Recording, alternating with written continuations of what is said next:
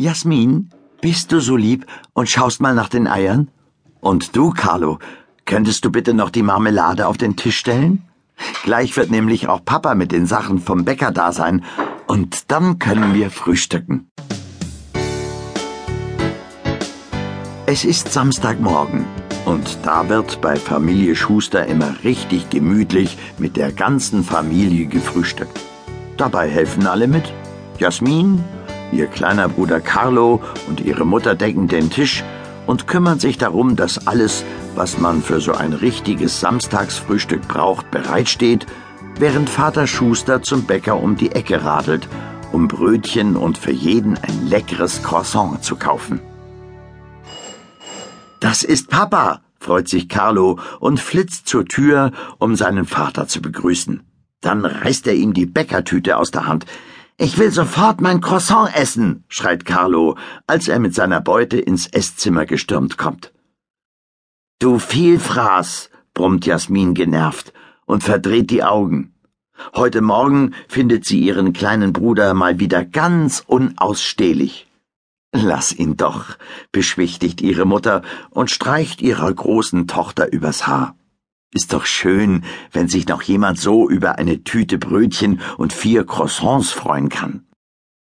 Schade, dass Bäcker Stemerowitz nicht sehen kann, wie gut seine Sachen ankommen. Dann wüsste er wenigstens, wofür er mitten in der Nacht aufsteht. Wer steht nachts auf, will Carlo wissen, der mittlerweile auf seinem Stuhl sitzt und darauf wartet, dass es endlich mit dem Frühstück losgeht. Na, der Bäcker, du Dummkopf, weist ihn Jasmin zurecht. Jetzt versteht Carlo gar nichts mehr und schaut seine große Schwester verständnislos an. Damit du Croissants und Brötchen in dich reinstopfen kannst, bis du platzt, müssen andere mitten in der Nacht raus.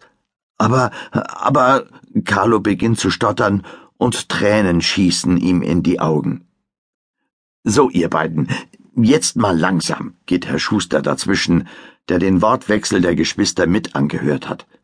Bevor wir uns jetzt weiter Gedanken über die Nachtruhe von Beckers Demerowitz machen, sollten wir erst einmal gemütlich frühstücken, denn mit leerem Magen kann man nicht gut nachdenken. Danach, wenn wir alle satt und gut gelaunt sind, machen wir einen schönen Spaziergang zum Markt und klären die Sache mit Herrn Stemerowitz und was er in der Nacht macht. Nachdem sich alle am Frühstückstisch niedergelassen haben, kehrt endlich Ruhe ein. Und Familie Schuster genießt das gemeinsame Frühstück und vor allem die leckeren Backwaren von Herrn Stemerowitz. Nachdem der Morgen dann doch noch harmonisch verlaufen ist, machen sich Jasmin, Carlo und ihr Papa auf den Weg zum Markt. Carlo freut sich riesig, denn er liebt das Treiben auf dem Marktplatz und die vielen Stände mit den leckeren Sachen. Doch dann fällt ihm die Sache mit Bäcker Stemerowitz wieder ein. Papa, jetzt sag aber mal, ist es wirklich wahr, dass Herr Stemerowitz meinetwegen so früh aufstehen muss? Mit großen Augen schaut er seinen Vater an. Aber nein, nicht nur wegen dir, sondern wegen uns allen. Denn damit wir morgens schon frische Brötchen haben, muss der Bäcker richtig früh in der Backstube sein und alles vorbereiten. Aber das ist sein Beruf. Und da gehört das frühe Aufstehen eben dazu. Da brauchst du kein schlechtes Gewissen zu haben, auch wenn dir das deine große Schwester gerne einreden möchte. Herr Schuster schmunzelt und knufft seine Tochter in die Seite.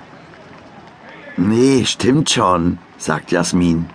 Aber Bäcker, das ist wirklich kein Job für Langschläfer. Wir haben mal mit der Schule eine Bäckerei besucht und dort hat man uns erklärt, wie alles läuft. Stellt euch mal vor, die fangen zum Teil schon um zwei Uhr nachts an. Da können wir ja noch die halbe Nacht weiter schlafen, mein Papa. Ja, und für die Arbeit als Bäcker muss man vor allem eins sein. Ausgeschlafen erzählt Jasmin weiter, sichtlich stolz, dass sie etwas zu berichten hat, das ihren kleinen Bruder so fasziniert.